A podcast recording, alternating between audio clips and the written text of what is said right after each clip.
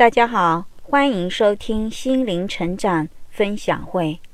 越努力，越感受到生命的恩宠。当我们遇到困境时，往往容易退缩或是逃避，因为我们不相信自己具有克服困境的能力。大多数时候，往往是在迫不得已或是无路可逃的情况下，才愿意回来面对。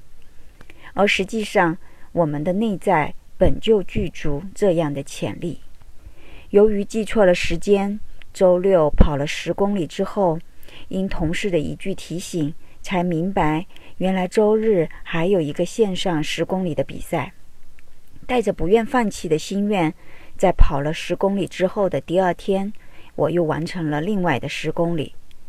之所以这第二天的十公里存在不一般的意义，就在于最近的跑量较大。导致了左膝盖的伤痛始终未能痊愈，而这第二天的十公里全程都是带着痛感完成的。等到自己坚持跑完，左腿已经无法弯曲行走了，一次次钻心的疼痛让人无法忽略它的存在。整个十公里的历程里，的确是靠意志力去完成的，而这样的体验却是人生难得的一份经历。每当疼痛让人无法轻松坚持的时候，我回顾起过往那些艰难的日子，恰恰是那段时光给予现在的我更多的力量和信心。我曾记得曾经对自己说过：既然放弃自杀，那就活出个人样来，而不是颓废成自己都厌恶的样子。我曾告诉自己，只要活着。就还有希望的存在。我也曾对自己说：“这是自己选择的人生，就要自己去面对和负责。旁人的帮助终究是一时的，唯有靠自己勇敢的去面对，才是真正的解脱。”我看到过去的数年里，那无数个无助、绝望的时刻，独自痛哭流涕之后，又去咬着牙勇敢的面对。最终换来了日渐轻松快乐的自己。我甚至再度看到曾经的自己，因手术伤口化脓，在不允许麻醉的前提下，活生生的撕开伤口，让其敞开。